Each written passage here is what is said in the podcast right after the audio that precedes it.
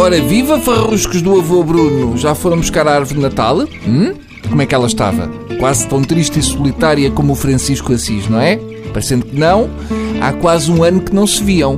A minha está mais magra, uh, por causa da tracita. Eu acho que ir buscar a árvore de Natal à arrecadação é um misto de depressão, nostalgia e alergia ao pó. Mas tem de ser.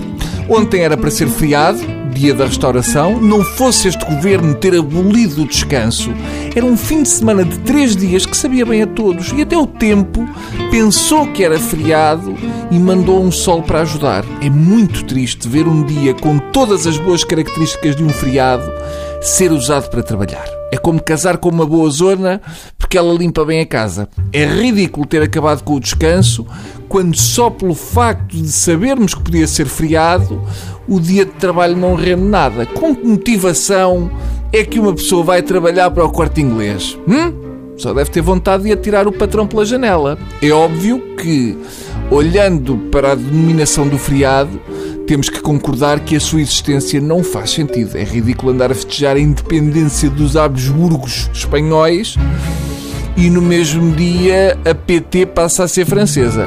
Se a EDP é chinesa, se a PT é francesa e se o resto é angolano, festejamos a independência do quê?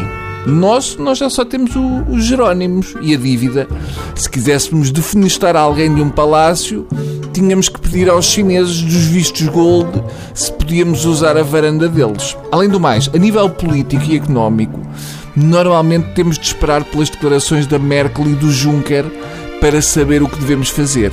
Nos nossos dias só teríamos razões para festejar se tivéssemos defenestrado a Angela. Teriam que ser homens capazes de carregar pianos e a janela tinha que ter duas portadas para que houvesse espaço suficiente para que a defenestração fosse levada a cabo com sucesso, sem que partes da Merkel ficassem espalhadas pelos caixilhos.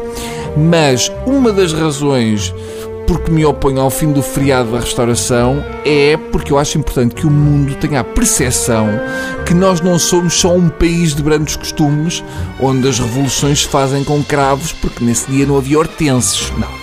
Nós também somos capazes de defenestrar pessoas.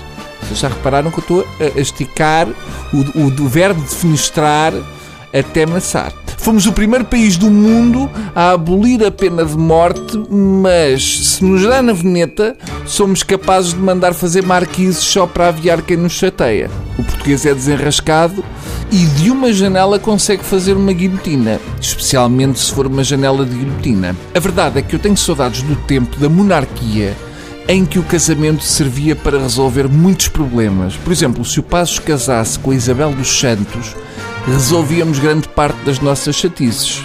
E eu acho que ele ficava melhor servido. Até amanhã!